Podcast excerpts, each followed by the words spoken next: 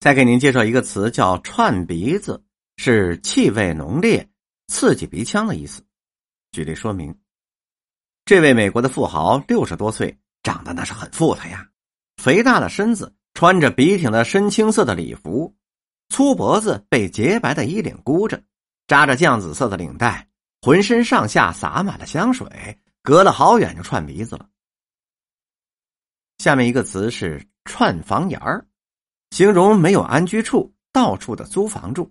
举例说明，像我们这种穷人，那叫串房檐的，就是说老的在这家那家房檐下串来串去，哪儿也住不长。成亲那代还串房檐呢，没三年自己搭了起了窝，立住了脚了。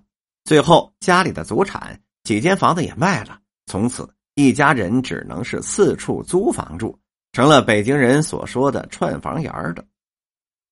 下面一个词是“串柜”，又做“穿柜”，计算做一天生意挣的钱。举例说明：古玩铺这一行啊，有这么两句话，是“半年不开张，开张吃半年”。一号买卖做成了，就兴许赚一个万八千的，不像油盐店，从早上一开门就闲不住，一个子儿油啊，两个子儿醋，老不断人，忙活了一天，到晚上一串柜才两块六。再举一例。这儿的警察啊，他也没工夫听相声啊，下了岗还得串柜呢。这么说啊，每天收入还不少。嘿，能少得了吗？不管是谁，只要是从桥头那边一过来，你自己就张罗着吧，把钱掏出来。呃，干嘛？交给这位老总吗？人家怎么伸手接呀？电线杆子上专门挂着一个小木箱子，你呀自己个儿把钱放到木箱子里就齐活了。下面一个词是“胡同串子”。走街串巷做小生意，泛指这个意思。咱们举例说明。他应当休息，可是休息没人给钱呢，他必须去串胡同。他走得极慢，几乎是不像走路，而像是一块快死的老狗，找个不碍事的地方，好静静的死去。再举例子，串老婆舌头，是背后传话，拨弄是非。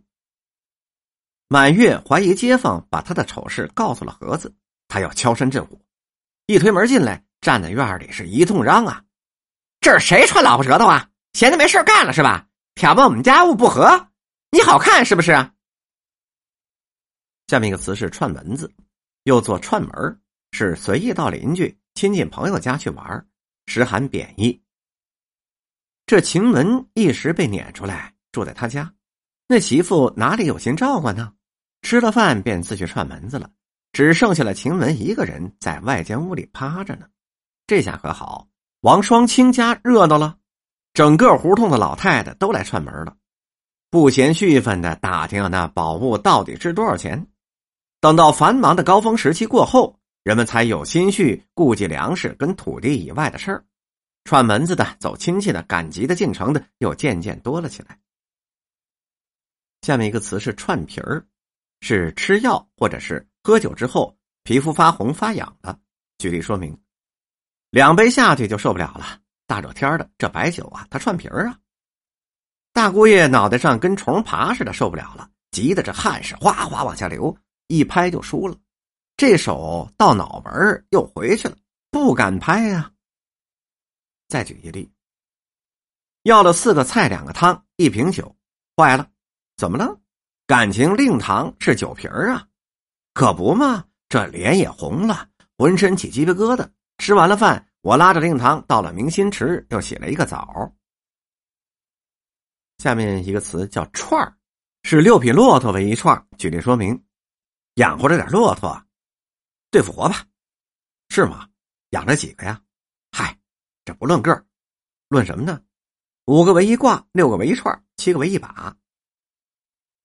再有一例，串味儿，是指食物因受到其他气味的熏染，或者是因肥料制作方法的差异而失去，或者是根本就没有应有的味道。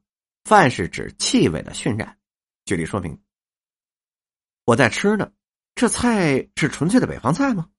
嗨，哪儿啊？多少有点串味儿了。真正的北方菜比这好吃多了。再举例：全聚德、岳圣斋。都是受到人民欢迎的老字号。如果烤鸭跟酱牛肉串了味儿，顾客同样是不认可的。再举例，他把茶叶和中药、酱菜放在一块堆儿给拿回去了，您想这能不串味儿吗？有一回呀，我打医院领回来一包钙片来，没留神跟卫生球搁一块串了味儿了，那就给孩子拿着玩得了，当棋子儿吧。本集播讲完毕。